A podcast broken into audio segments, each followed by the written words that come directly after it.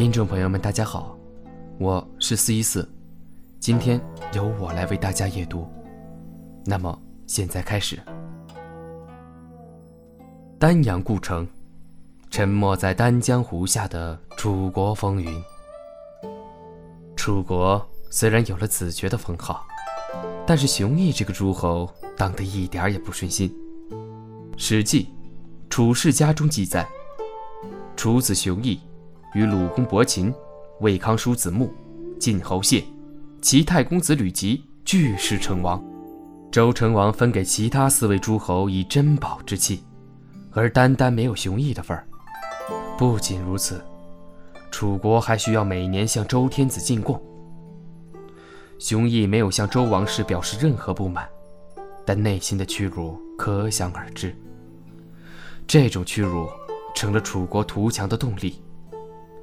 熊毅回到丹阳，立志图强，要报周王室不公之恨。《左传》用了这样一句话来记载熊毅的奋斗过程：“筚路蓝缕，以启山林。”熊毅之后，经过五代不断的努力和一百五十六年的韬光养晦，楚国将迎来第一个辉煌。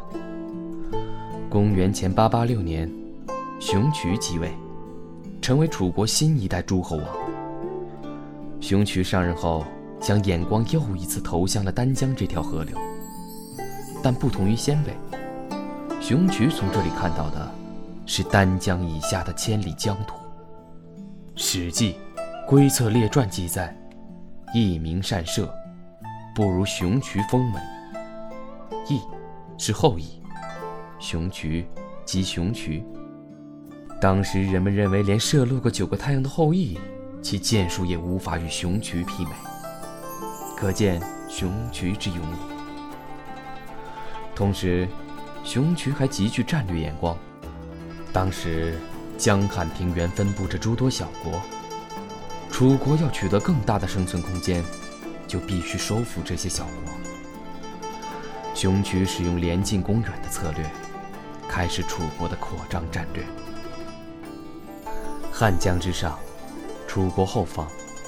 魏今湖北西部的庸国，是熊渠第一个目标。熊渠自丹阳出发，顺丹江而下，至汉江逆水西上，突袭庸国边疆。毫无准备的庸国很快败退。熊渠占领了庸国在今天湖北西部和北部的全部领土。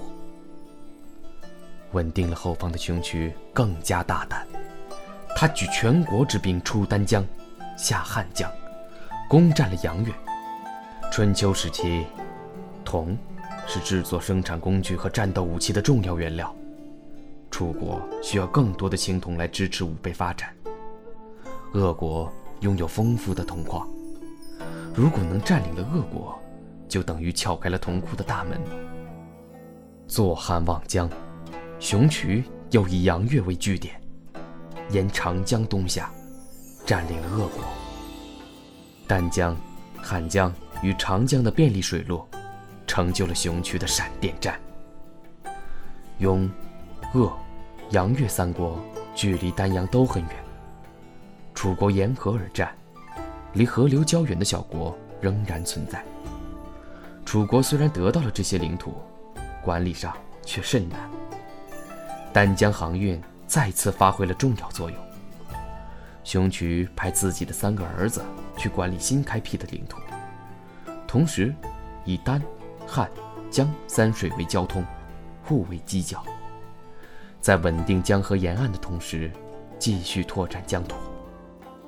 公元前七四一年，当楚武王登台的时候，楚国基本扫清了周边的小国，实现了地跨千里的国土扩张目标。一个雄踞江汉的大国。出现在了诸侯之间。今天的夜读到此告一段落，你该睡了。那么，钻进被窝，闭上眼睛，晚安。